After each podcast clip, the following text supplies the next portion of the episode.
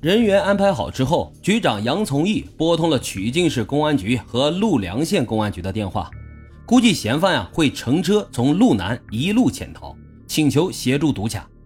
接到命令后，警方四处设卡。曲靖地区公安处在途中堵到了一辆从路南开往曲靖的客车，在车上查到了一名曲靖人李某。昨天晚上呢，他也是住在路南的大兴旅社。听他讲述啊。住在二零二号房间的嫌疑犯与旅社服务员讲述的基本一致，但是他说他自己很早就起床乘车回旅境了，一直没有见过这个嫌疑人。从路南到曲靖的柏油路上，来往的车辆如水似龙。赵春宝和几位干警目视前方，凡是开往曲靖方向的大小车辆，他们都要一一超车检查，始终没有发现钱双元这个人。副局长赵春宝带着一行人赶到了曲靖市西山乡，在当地派出所的配合下，又来到了龙潭办事处捞地村，找到了该村的村长了解情况。这钱双元呀，近来几天都没有出过门。后来经查，两个月前，钱双元在曲靖麒麟公园旁认识了一个五十来岁、自称是宜良人的张桂华。这个张桂华呢，说他打算租房子来做种子生意。钱双元就带着张桂华去租房子，因为钱不够，没有租成。张桂华拿出了一本有三千块钱的存折给钱双元看，于是钱双元就借了一百五十块钱给他，又带他来到了西山乡龙潭办事处张家凹村，向刘有树借了两百块钱，还把他约到自己的家里睡了一夜，第二天起来就走了。可是过了一段时间呀，仍然不见张桂华的踪影。十月十三号下午，钱双元在曲靖阿诗玛花园找到了张桂华。大哥，你把我的钱还给我呀！哎呀，钱到了到了，我就是来拿钱给你的嘛。你看，这是九千块钱的汇款单。因为我没有身份证，你的岁数和相貌呢又跟我长得差不多，所以啊，你把你的身份证借我，我去取钱。张桂华拿着汇款单晃了晃，就揣到了自己的兜里。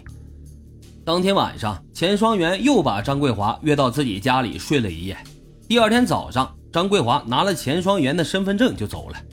钱双元还说，晚上睡觉的时候，他发现张桂华的腰间插着一把小铁锤。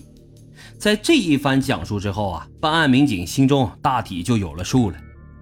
副局长赵春宝、刑侦大队副队长赵建平根据大兴旅社服务员及钱双元的描述，通过综合分析。初步断定，骗走钱双元身份证的这个自称是张桂华的人就是杀人凶手。可是现在受害人已经死了，罪犯又潜逃，到底应该去何方追捕要犯呢？钱双元说，这个张桂华经常在曲靖市的一些公共场所里面活动，还向张家坳村的刘有树借过钱。于是赵春宝一行人又火速赶往了张家坳村。刘有树说。这个老官啊，以前以陈建国的名字向他借过两百块钱，留的地址呢是宜良县匡山街十六号。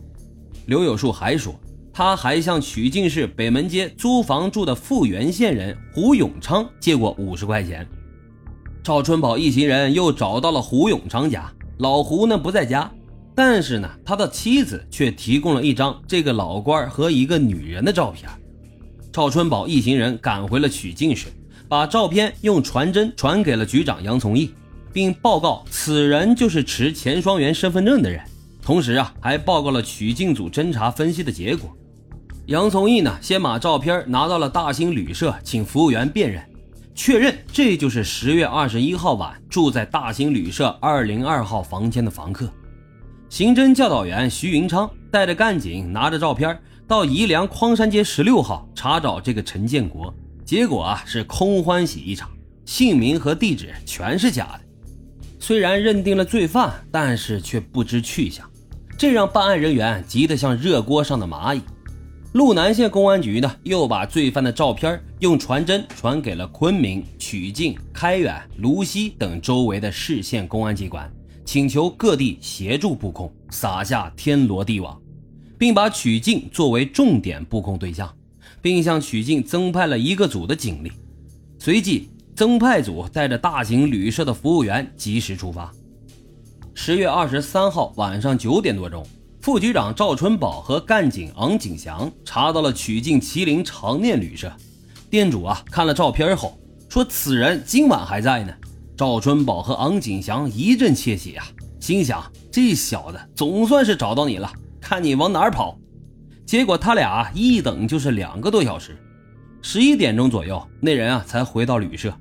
赵春宝从正面一看，居然又是一场空欢喜呀，根本就不是他们要找的那个人。